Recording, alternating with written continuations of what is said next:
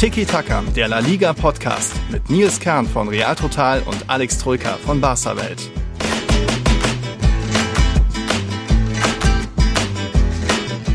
Huch, ja, ihr wundert euch zu Recht. Es ist Freitag und ihr hört Tiki Taka, unsere 154. Folge schon, ja, denn es kommt ja zu was Besonderem am Sonntag. Klassiko Nummer 249 steht vor der Tür. Sonntag 16.15 Uhr geht's im Bernabeu rund. Dann empfängt Real Madrid den FC Barcelona.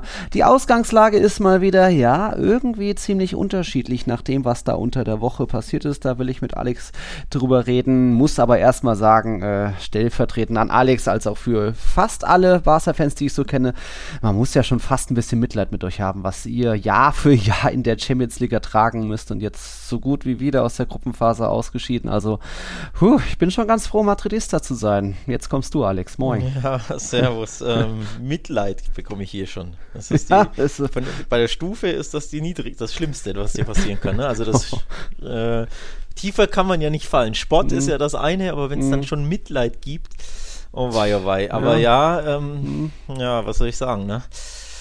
Äh, nicht schön. Nicht schön. Nee, man macht äh, schwere Zeiten durch mal mhm. wieder. Man hätte gedacht, die schweren Zeiten waren ein bisschen mhm. oder sind vorbei mit Euphorie im Sommer und Neuzugängen und allem, aber die Gruppenauslosung war eh schon ein Nackenschlag äh, mit die schwerste Gruppe, die es so geben kann.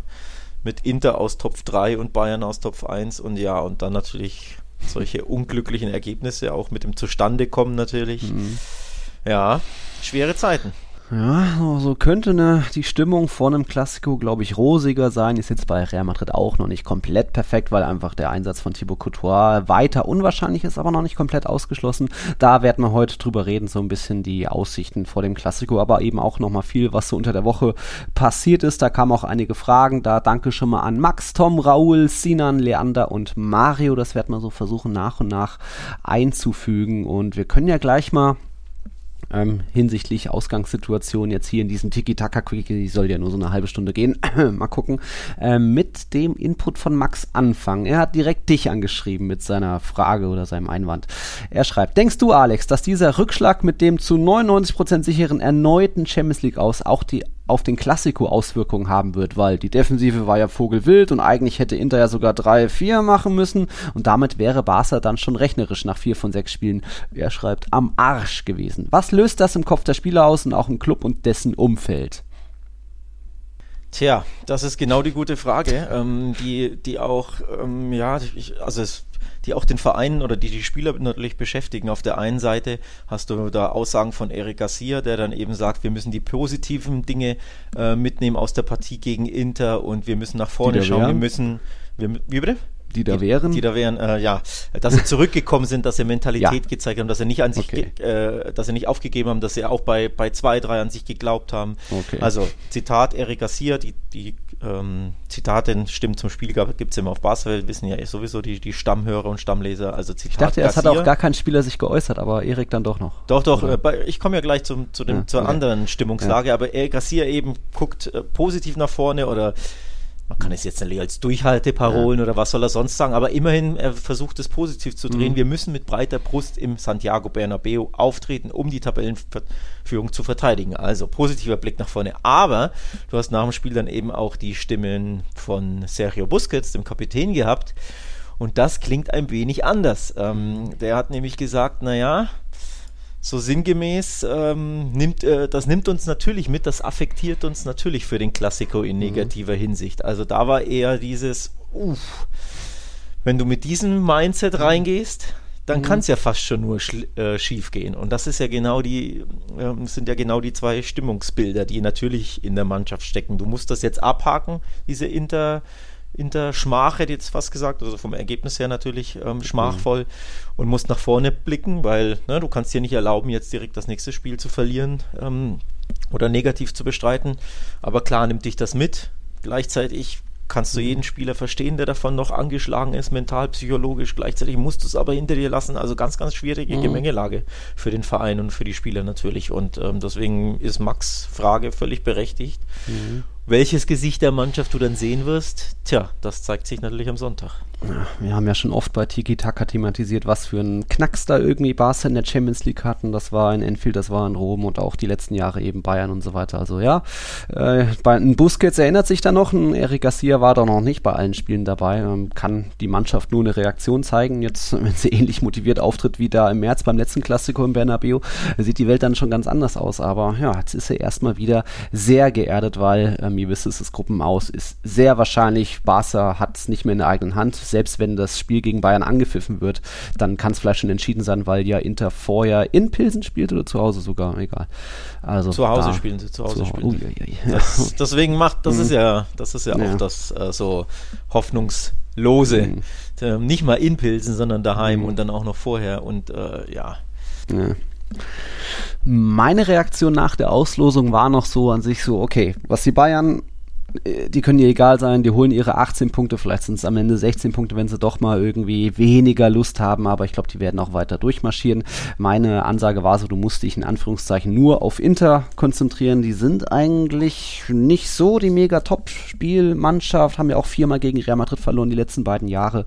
Ähm, da zumindest irgendwie drei oder am Ende sogar vier Punkte holen, dann hast du es sicher, komm einfach weiter. Es hätte, die Situation könnte in der Gruppe besser aussehen. Es gab dieses ärgerliche, nicht, diesen nicht Elfmeter in München, auch diese Elfmeterszene in Mailand, da hat uns auch Tom dran erinnert.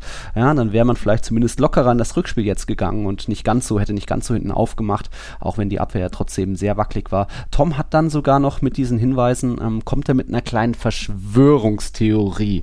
Ähm, das Führt an sich jetzt ein bisschen natürlich weit, aber an sich, naja, ähm, ist schon hier und da auch immer ein bisschen was dran. So. Und es geht da um spezielles, die Thema eben, Barca die Elfmeter nicht bekommen. Wer könnte dahinter, könnte da vielleicht theoretisch jemand dahinter stecken? Und er nennt da eben Nasser Al-Khelaifi. Ähm, er schreibt, könnte das alles was mit dem zu tun zu haben, der zuletzt regelmäßig gegen Barca gewettert hat und aufgrund der finanziellen Situation und eben auch mittlerweile sehr viel Macht in der UEFA hat. Er ist ja in der European Club Association, im UEFA Exekutiv Komitee. Und zuletzt gab es ja auch noch das Thema ähm, Bien, zu dem Al-Khelaifi auch gehört, hat irgendwie Zahlungen an La Liga verzögert oder ausgesetzt. Das konnte Tebas gerichtlich erwirken, dass das jetzt kommt, das Geld. Das hat Tebas selbst geteilt äh, über Twitter. Und Tom schreibt eben, da kann man schon sehen, zu was der Mann imstande ist. Und ja, wer weiß, vielleicht tanzt er jetzt schon in Paris irgendwo, wenn Barca in die Europa League muss ah, dass jetzt ein Al-Khelaifi da auch großen Einfluss auf Schiedsrichter hat, will ich jetzt mal nicht sagen, aber ja, es ist irgendwie dann doch nichts unmöglich und wer weiß, vielleicht freut er sich wirklich, wenn Barca ausschattet, weil das wäre ja dann auch vielleicht wahrscheinlicher für einen Messi-Verbleib. Zumindest hätte dann Barca weniger Mittel, wenn, wenn sie in die Europa League absteigen, als wenn, wenn sie da weiter die Achtelfinal-, Viertelfinal-Einnahmen einnehmen. Hm, jetzt kommst du. Also, dass er schadenfreudig ist, das glaube ich tatsächlich. Ähm, er ist kein Fan von Barcelona und auch kein Fan von Real Madrid. Also mhm. die, die beiden spanischen Granden sind Al-Khelaif ja Spinnefeind und auch PSG bekriegt sich, weil er ja der Kopf des ganzen Vereins ist. Da auch immer wieder mit Barca und auch äh, er persönlich. Ne? Also Tebas hat jetzt, glaube ich, auch wieder vor zwei Tagen gegen ihn ja. gewettert, sogar auf Twitter irgendwas geteilt.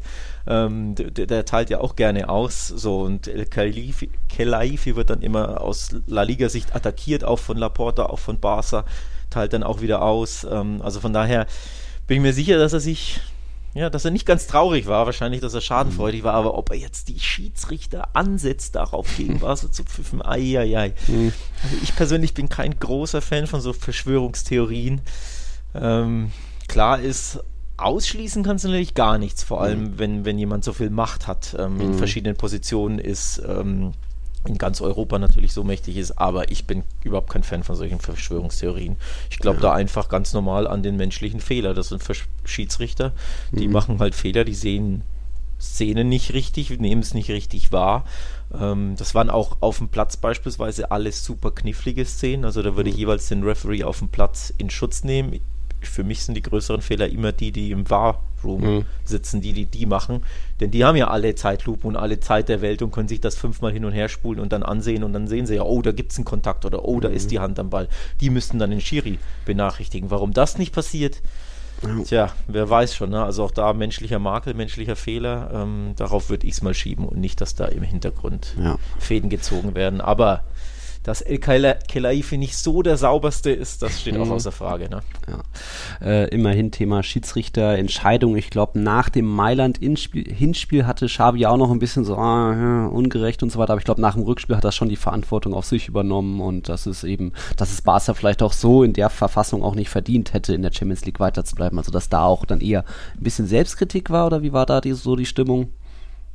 Äh, ja, ja, ähm, ja äh, sehr selbstkritisch. Barca grundsätzlich und Xavi natürlich auch. Ähm, war natürlich krass angeschlagen, also emotional und mental, ne, mhm. ne, durch diesen, durch dieses bittere 3 zu 3, vor allem durch das Zustandekommen. Also das Ergebnis ist ja, ist ja das eine, aber sie haben ja wirklich bis zum, bis zum 1 zu 1 sehr, sehr stark gespielt. Mhm. Ähm, mit der einen Chance von, ich glaube, Checo an die Latte, aber das war ja eigentlich so wirklich das, das einzige so richtige. Ansonsten hast du da Inter gepresst und warst voll auf mhm. Kurs und hast ja auch so gespielt, wie man sich erwünscht hat. Ne? Da war Gier mhm. drin, da war Glaube an sich selbst, Selbstvertrauen. Du hast die Führung im Rücken und anstatt dass du dann ich will jetzt nicht sagen, es runterspielst, aber ne, das Spiel beruhigst, Inter kommen, also kommen lässt im Sinne von, dass sie nicht mehr ganz so tief stehen, dann mehr Platz hast, kassierst du so ein völlig mhm. bescheuertes Gegentor aus dem Nichts, das reine Selbstverschulden war und sonst ja. nichts. Und deswegen ist die Art und Weise eben so bitter, weil es nicht einfach Top-Angriffe von Inter waren, in denen mhm. du nichts machen kannst. Ne? Das ist halt einfach so, wenn du gegen Top-Mannschaften spielst, du kannst ja nicht immer alles verhindern.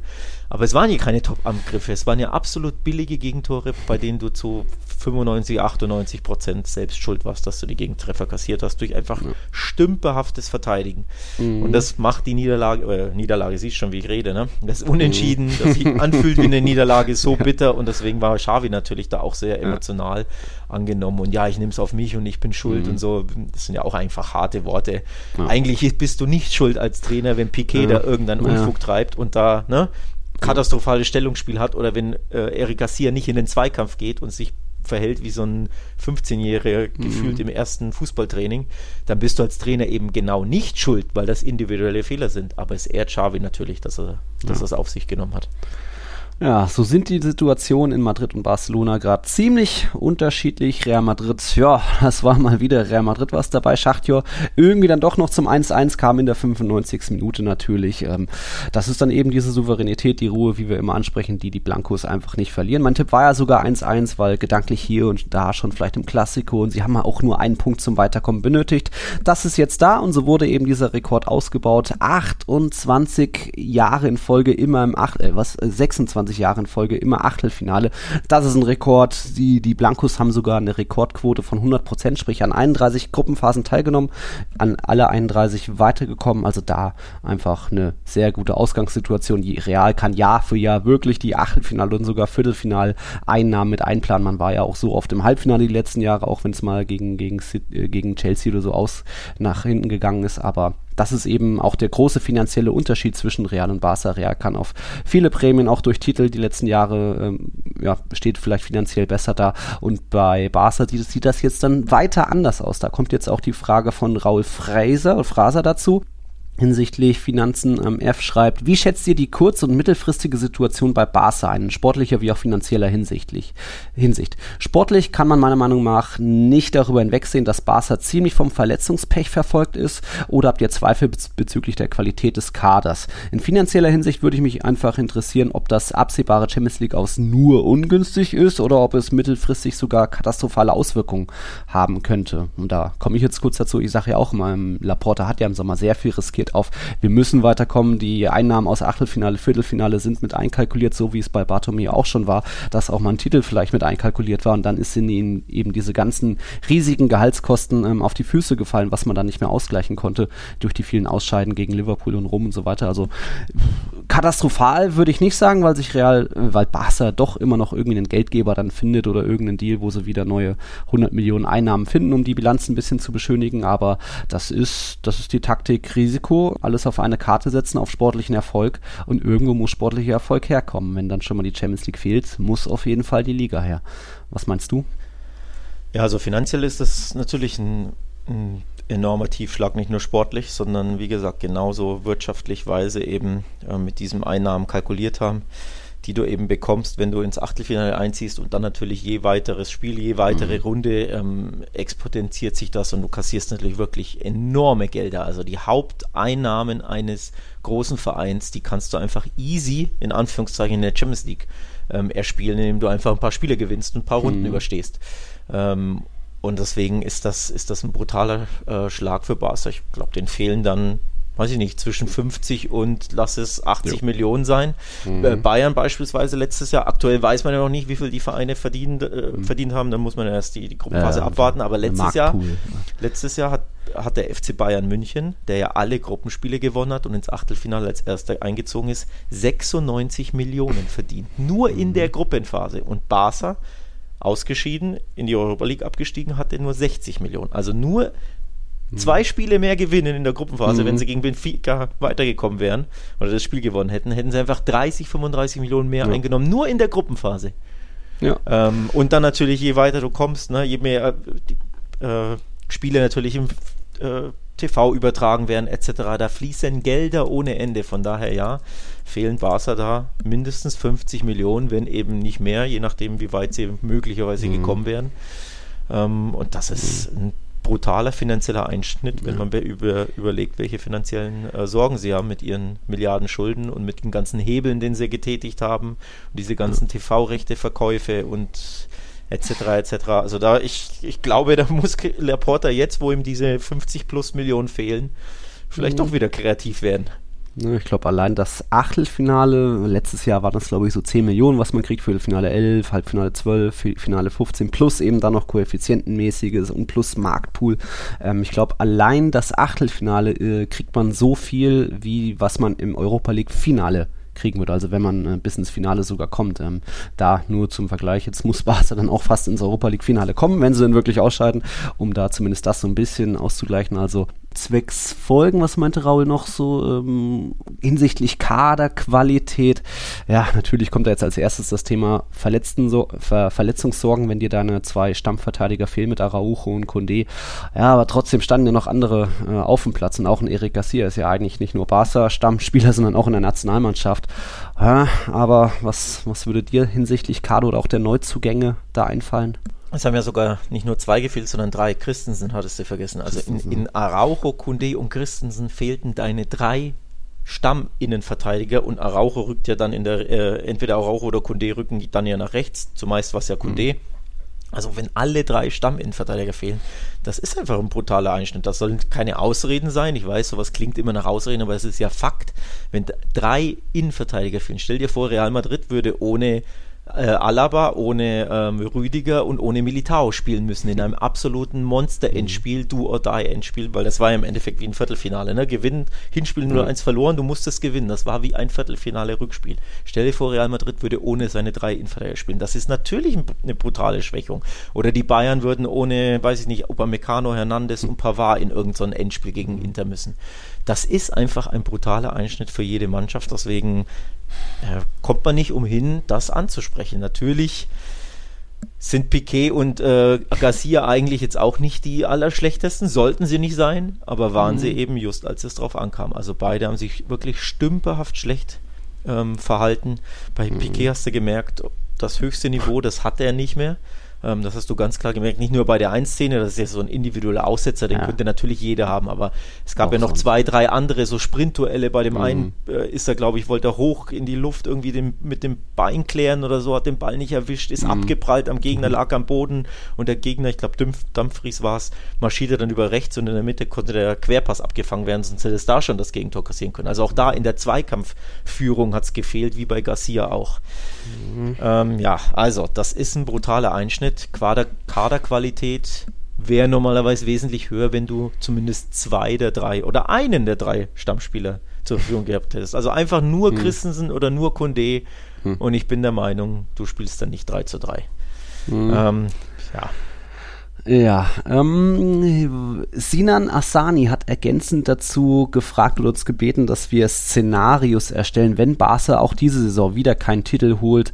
Was wäre dann unsere Meinung, was dann passieren kann? Hm, ich hätte schon im Sommer gedacht, dass irgendwie kein Geld da ist, um überhaupt groß handeln zu können, weil es eher heißt sparen und irgendwie Gehälter streichen und Griesmann loswerden und da sind sie auch, aber das dann noch groß. Ähm, auf dem Markt, auf, sie auf dem Markt aktiv waren, hat mich schon auch irgendwo gewundert. Ja, sie haben halt noch irgendwo ein paar Hebel gefunden und irgendwie Dinge verkauft, die noch kein anderer Verein gefühlt vorher so richtig verkauft hat. Aber wenn, wenn jetzt das, das meine ich eben mit Laporte hat alles auf das Thema Erfolg gesetzt. Es muss ein großer Titel eigentlich kommen und einem Ideal wäre auch zumindest das Champions League Viertelfinale. Florentino Perez hat ja auch vor einem Jahr gesagt, hinsichtlich Super League, die Champions League lohnt sich erst so richtig ab dem Viertelfinale. Erst da wird so richtig abkassiert und alles davor ist so ja gerade so kostendeckend.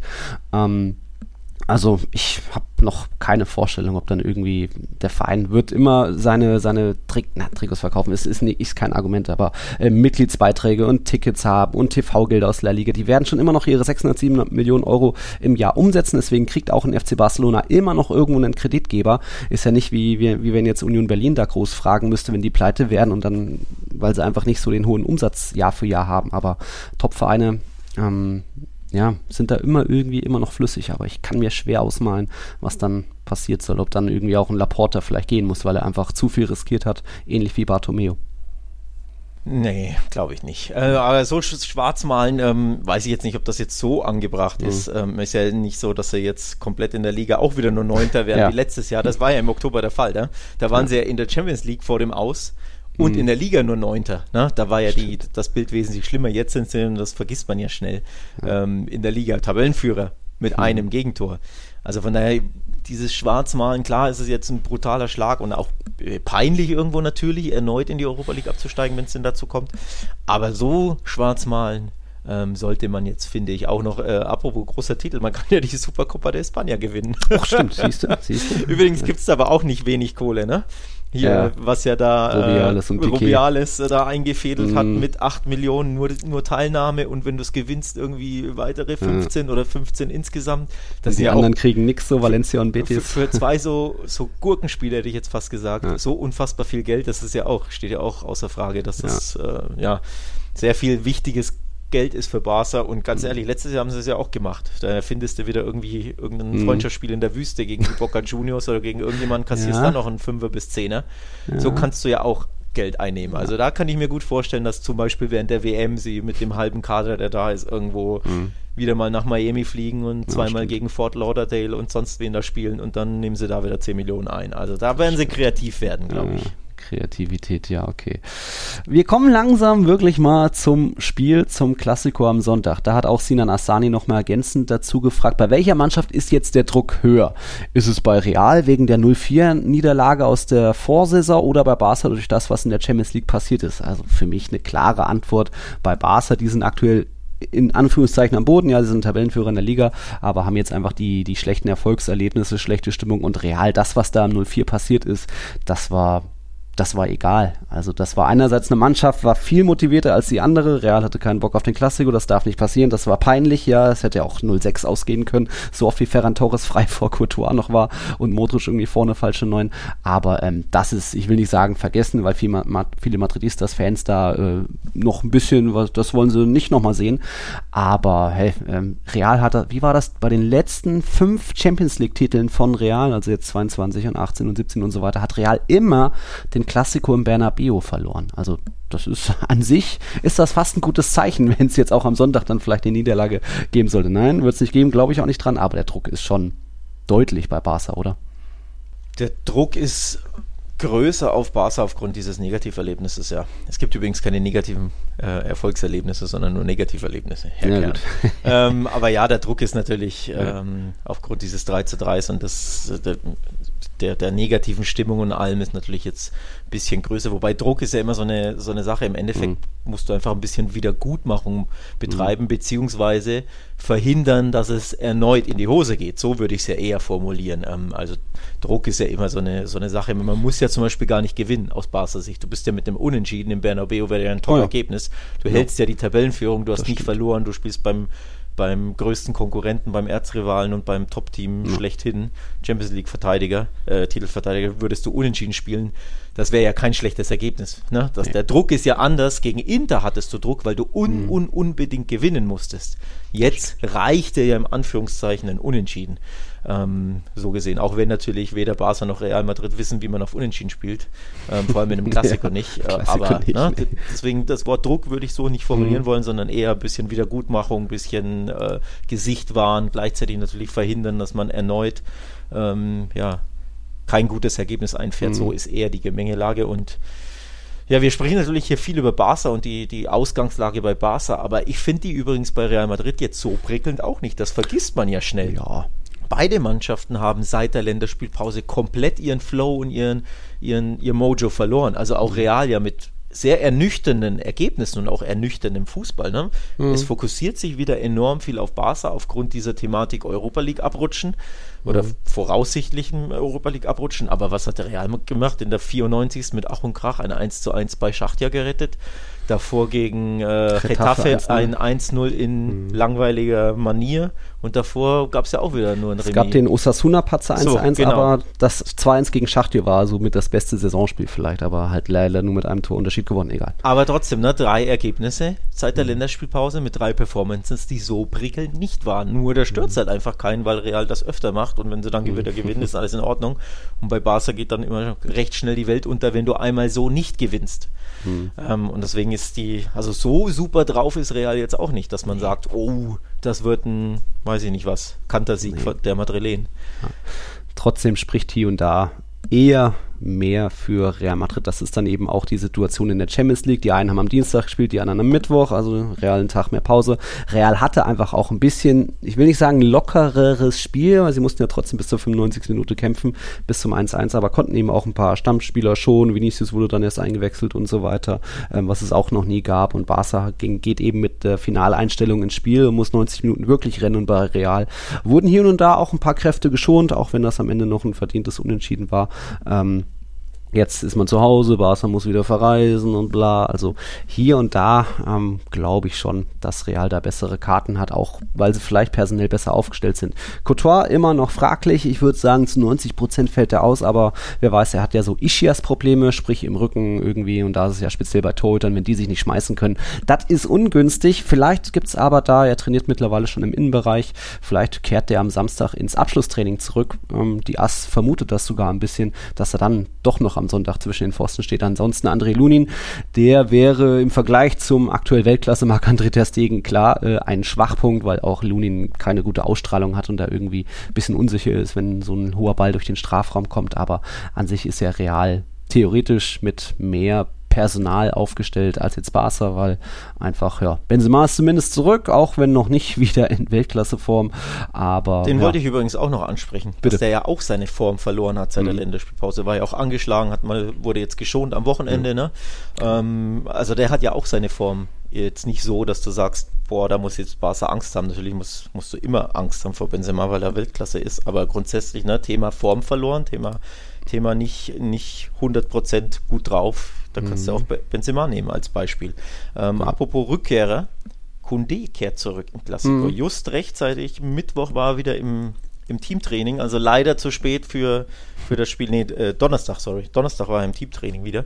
Leider zu spät für das Spiel gegen Inter, aber vielleicht ja just rechtzeitig für den Klassiker. Muss man jetzt abwarten, wie die zwei Training Trainingstage laufen und ob er schon direkt von Anfang an spielen mhm. kann oder spielen soll. Das wird natürlich dann Schafi entscheiden müssen, aber zumindest ist er wieder im Training, also eine kleine positive Nachricht für Barca.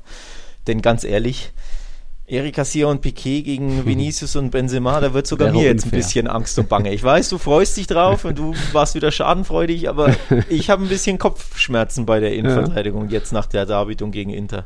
Ja. Gut, die waren auch beide beim 04 äh, auf dem Platz gestanden, Erik und, und Piquet, aber wie gesagt, das eine war eine Mannschaft, die war super motiviert und die anderen, naja, haben so ein normales Spiel halt, wollten sie machen. Das ging halt komplett in die Hose. Ähm, ja, also personell fragt dann auch Leander Schrobock. Ähm, er schreibt, die Schwachstelle bei Barca wird wohl die Defensive sein, vor allem rechts hinten. Glaubt ihr, Real kann das mit Vinicius ausnutzen und kann Rüdiger spielen oder wird er vor sich gewaltet? Erstmal, Vinicius ist, ähm, hat jetzt auch öfter mal wieder ein paar Chancen verballert, vielleicht nicht so wieder oder auch nach der Länderspielpause wie viele einfach nicht mehr so ähm, präzise in seinen Abschlüssen, fällt hier und da mehr durch Körpersprache wieder auf oder dass er irgendwie wieder ein bisschen rummeckert, rumlamentiert. Ähm, aber kann da bestimmt, egal ob Sergio Roberto rechts verteidigt oder meinst du, Kunde rückt nach rechts? Nee, Kunde muss dann innen spielen. Also wer spielt dann rechts bei euch, Verteidiger? Also ich glaube, ähm, Sergio Roberto hat mir sehr gut gefallen gegen mhm. Inter. Mhm. War mit, der, mit Abstand der Beste in der katastrophalen Defensive. Von daher wird, äh, bin ich mir sicher, Seri da wieder rechts mhm. spielen. Und ich glaube, Piquet wird auf der Bank sitzen nach seiner mhm. Katastrophenleistung. War ja eh sowieso, als alle fit waren, war ja Innenverteidiger Nummer 5. Also ja. der hat ja eh schon seinen Stammplatz komplett verloren. Mhm. Ähm, und deswegen sollte Kunde fit sein für den Klassiko und von mhm. Anfang an spielen, ähm, wird, glaube ich, Piquet auf der Bank sitzen und dann Erik ja. mit, mit Kunde die Innenverteidigung aufbieten. Und Alonso hat mir übrigens auch das dritte Mal in Folge in der Champions League nicht gut gefallen. Von mhm. daher ähm, bin ich mal gespannt, ob er da auf hm. Linksverteidiger wieder auf Alonso setzt oder auf Balde, der einfach schneller ist, aber eben sehr unerfahren und natürlich hm. auch in den Zweikämpfen nicht so abgezockt und nicht so robust oder eben auf, auf Jordi Alba setzt. Das hm. verstehe ich zum Beispiel auch nicht, warum der so komplett seinen Stammplatz verloren hat und so gar keine Chancen mehr hat. Denn als so einem Klassiko kann der schon eine Waffe sein. Genau, kann er schon eine Waffe sein. Da, da brauchst du auch einfach Erfahrung, Abgezocktheit, ja. ähm, ein bisschen, bisschen, ja gut, das sagst du jetzt, aber gehört ja natürlich auch ein bisschen dazu. Ja, ja, ne? Ähm, aber ja, einfach da, da die richtige Mentalität an den Tag legen. Mhm. Ähm, von daher, ich persönlich, du redest ja über, immer gern über Aufstellung. So, was glaubst du, mhm. wer wird spielen? Ich persönlich würde zum Beispiel Jordi Alba die Chance geben. Ich hätte auch Jordi Alba gegen gegen Inter gesetzt oder zumindest mhm. auf Balde, also nicht auf Alonso. Hat mir, wie gesagt, keinesfalls gefallen bisher oder nicht so richtig gefallen. Deswegen, ich würde Alba, äh, Garcia, Kunde, sofern fit und Sergio Roberto hinten aufstellen. Mhm. Ähm, Im Mittelfeld würde ich persönlich einfach mal gerne wieder Frankie de Jong sehen, oh. der immer nur eingewechselt wird für 30 Minuten. Was willst du mhm. da immer groß machen? Ähm, Gavi war natürlich wieder sehr, sehr stark gegen Inter. Also mehr kann ja ein 18-Jähriger nicht machen. Er gefühlt jeden Zweikampf bestritten, den es gab auf mhm. dem Feld. Ähm, aber trotzdem im letzten Drittel geht ihm halt da diese Kreativität und diese Torgefahr ab. Jetzt ist natürlich Frankie de Jong auch nicht be berühmt berüchtigt dafür, aber trotzdem würde ich einfach gern mal wieder Frankie de Jong in einem Topspiel mhm. von Anfang an sehen. Also ich hätte Frankie eh schon gegen Inter aufgestellt, von daher mhm. bin ich mal gespannt, ob er da auf Frankie äh, setzen wird. Also Frankie, Busquets und Petri. Genau. Und vorne ist ja dann selbsterklärend, ne? die drei, die gegen Inter ja eh schon eigentlich mhm. immer wieder sehr stark waren. Nicht durchgängig, weil der mhm. halt auch immer seine komischen mhm. Dinge drin hat. Zum Beispiel der, der Tritt gegen Inter, wo er rot sehen oh, muss, ja. wenn man ehrlich ist. Das, mhm. ist ja, das sind ja völlig die Sicherung durchgebrannt. So kennt man ihn vor allem gar nicht. Nee. Aber trotzdem an sich ähm, einer der gefährlichsten da vorne drin, weil er einfach mhm. aus dem Nichts was kreieren kann. Rafinha hat mir super gut gefallen gegen Inter. Plötzlich nach 60 Minuten ausgewechselt, fand ich auch ein Fehler von Xavi. Ich hätte ihn draufgelassen. Also mhm. Rafinha, Dembele, Lewandowski natürlich gesetzt. Okay. Bei Real hatte eben Lerner gefragt, auch wegen Rüdiger. Der hat am Donnerstag noch nicht mit trainiert. Am Freitag war er teilweise dabei, wenn auch nicht unbedingt bei den Spielformen. Mit natürlich Pflastern im Gesicht nach seinen 20 Stichen und dann irgendwie der Aussage, äh, Alaba, mach dir keine Sorgen, ich bin eh hässlich, bevor er genäht wurde. Cooler Typ. Ähm, er wird wohl mit Maske, wird es zumindest im Abschlusstraining probieren wieder mit seiner Maske. Die hat er ja schon öfter mal angehabt. Und da stehen, stehen, gibt es noch Chancen, dass er dann statt, anstelle von Militao in der in Verteidigung spielt. Ich schätze mal Reals Startelf, dass tatsächlich Lunin im Tor stehen wird, äh, weil ich eben eher an Couture-Ausfall erneut glaube. Cavachal wurde jetzt geschont, dann glaube ich eher doch Rüdiger, weil in der Luft einfach auch eine Wucht, falls doch mal ein hoher Ball wieder Richtung Lewandowski kommt und Alaba daneben, der kann damit einfach nicht so umgehen.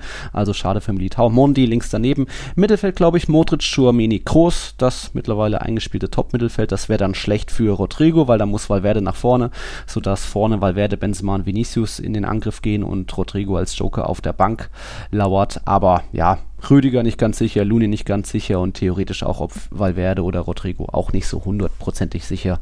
Aber das wäre so die, die Top 11 für ein Klassiko wahrscheinlich. Ähm, was haben wir noch dann an Prognosen? Was tippst du denn? Ich glaube, du hast nicht aufs, auf keinen Sieger getippt. Oder, oder. Ja, ja bei mir ist aber ein bisschen Wunschdenken dabei. Mm. ich gebe ich ehrlich zu. Da mache ich keinen äh, Hehl draus. Ich habe 2 zu 2 getippt bei so. den Tiki-Taka-Tipps. Ich glaube, ich mm. lasse auch Kick-Tipps so. Ich ändere ja. ja. immer nicht, weil ich auch zu faul und zu abergläubisch bin. Aber ja, ich 2 zu 2, also Tore gibt es ja fast immer im Klassiko. Ja. Ich ja. glaube, es gab in den letzten Jahren auch mal 0 zu 0, aber ist ja die totale Ausnahme. Genau. Ähm, normalerweise äh, geht es ja immer zur Sache, ähm, weil plötzlich beide verlernen, wie man verteidigt im Klassiko. Mm. Das ist ja häufig so. Auch das 0-4 kam ja komplett aus dem Nichts. Ne? Ja. Die Abwehr von Real ja eigentlich bombenfest immer letztes Jahr und dann plötzlich kassieren ja. sie vier und sind nur Vogelwild hinten. Genau. Und dann hast du Lunin natürlich als klare Schwächung gegenüber Courtois, mhm. deswegen sehe ich da auf jeden Fall äh, mindestens ein Gegentore, vielleicht sogar zwei. Mhm. Äh, Lewandowski, wenn der gegen Alaba spielen sollte, sofern eben ähm, Rüdiger nicht fit wird oder nicht spielen kann aufgrund seiner Verletzung, dann wäre das, glaube ich, auch eine kleine Schwächung, weil Alaba einfach im Spielaufbau klasse ist, aber mhm. gegen den Ball, vor allem bei Flanken, Barca hat zuletzt ja voll oft und voll mhm. häufig geflankt. Ähm, da hat Alaba ganz klar seine Schwächen. Also ich glaube, da ähm, wäre das was Positives für Lewandowski, wenn der gegen Alaba situativ verteidigen müsste. Also da sehe ich dann Chancen. Wie gesagt, Rafinha und Dembele können aus dem Nichts was kreieren. Also Barca sollte zu Chancen kommen mhm. und da zumindest einmal treffen. Aber klar, wenn du hinten dann Garcia und Piquet hast, dann wird mir natürlich auch schwarz vor Augen. Ja, Von daher habe ich mal auf 2 zu 2 gesetzt, ähm, getippt. Ich wäre auch hochzufrieden mit dem Unentschieden, hört man ja sowieso raus. Ähm, also ich würde das sofort unterschreiben, das Remis, weil dann Bas, bleibt Barca Tabellenführer. Aber ganz ja. ehrlich, ich flüster es leise, ich auf die Barca-Fans hören nicht zu. Mhm. So ein 3-2 Real, was du getippt hast, kann ich mir auch gut vorstellen. Ja, je nachdem, ob Benzema, Vinicius diesmal wieder so viele Chancen verballern. Ich glaube eben, sie sind, das ist klar, dass sie viel motivierter sein werden als im März. Ich glaube auch, dass einfach, äh, ja, dass wir einfach die Situation gerne annehmen. Auch wir können Barca von Tabellenplatz 1 verdrängen. Das letzte Mal, als das der Fall war, Barca als Tabellenführer im Bernabeu war eben 2020 bei dieser 0-2 Klassiko-Niederlage. Dass die beiden überhaupt mal punktgleich in den Klassiko gehen, das gab es erst sechsmal. Das letzte Mal war in der Saison 2009 und 10, damals dann am 31. Spieltag. Da hat dann Barca gewonnen, wurde am Ende dann auch Meister. Aber gut, jetzt ist es halt erst der neunte Spieltag. Also hat natürlich noch nicht viel zu bedeuten, wer da gewinnt und wer dann auf einmal auf Platz 1 steht. Es ist Klassiko Nummer 249. Gibt es den, gibt es den 101. Sieg von Real oder den 97. Sieg von Barca? Es bleibt dann noch übrig 52 Unentschieden. Ich tippe auf einen 3-2-Sieg von Real Madrid. Ich glaube auch irgendwie, da verlieren gerne mal die Mannschaften das Verteidigen oder irgendwie die Kontrolle und es geht hin und her. Könnte lustig werden, allein schon, weil einfach sportliche Brisanz mal wieder drin ist, dass beide punktgleich sind. Aber ja, äh, Klassiko im Bernabeu ist die letzten Jahre auch nicht so gut ausgegangen. Von den letzten 19 Liga-Klassikos im Bernabeu hat Barca 11 gewonnen. Autsch. Ähm, das ja. ist ja, aber ähnlich sieht es dann, glaube ich, auch im Camp Nou aus. Da hat ja auch Real gerne mal gejubelt die letzten Darauf Jahre. wollte ich gerade hinaus. Mhm. Erstens sind die Klassikos so schwer zu predikten, äh, vorher ja. zu sehen. Da passieren immer wirklich verrückte Dinge. Ähm, und in den letzten Jahren fühlt sich immer die Auswärtsmannschaft wohler als die Heimmannschaft. Also mhm. Das ist ja, das ist ja dann auch das Unerklärliche. Ja. Ähm, so richtig, ja, so richtig erklären kann man es nicht. Ich erkläre es mir persönlich immer mit, naja, die Heimmannschaft ein bisschen mehr Druck und will dann unbedingt auf den Sieg. Mhm. Und dann hat die Auswärtsmannschaft mehr Platz zum Umschalten. Ich will jetzt nicht mal Kontern mhm. sagen, weil Barca spielt ja an sich nicht wirklich auf Konter generell gesprochen, mhm. aber sie haben halt einfach mehr Platz bei ihren Angriffen und das kommt ihnen im Bernabeu regelmäßig zugute, dass sie einfach nicht jetzt wie gegen Inter in beiden Spielen, mhm. wo du da, die stehen nur am 16er und Mauern, da fällt es jeder Mannschaft schwer, ähm, so eine Mannschaft auszuhebeln oder gegen Cardis die ganzen Spiele, ne, mit der Ausnahme jetzt in der Hinrunde, aber die letzten Spiele konnten sie ja nie treffen oder gewinnen gegen Cardis, weil wenn die mauern, dann ist es brutal schwer und genau mhm. das hast du im Klassiko im Bernabeu eben nie dass Real Madrid sich komplett hinten reinstellt und mauert. Nein, das Gegenteil ist der Fall. Du hast oft sehr viel Platz. Und wenn eben die Topstars, Barca's, egal wie sie in den letzten Jahren ja heißen, im Angriff Platz haben, ja. dann kann eben das eine oder andere Gute bei rumkommen. Und deswegen, mhm. glaube ich, fühlt sich Barca auch grundsätzlich wohl im Bernabeu, weil sie einfach sehr viel Platz haben. Ja. Ähm, und das ist auch der, mein Mutmacher für alle Barca-Fans, die zuhören, vor dem Klassiko jetzt. Mental ist Barca natürlich angeschlagen, die Abwehr mhm. macht Sorgen, klar, das Selbstvertrauen ist im Keller, das stimmt alles, aber eben sie werden mehr Platz haben als sonst. Ähm, sie werden also Chancen haben.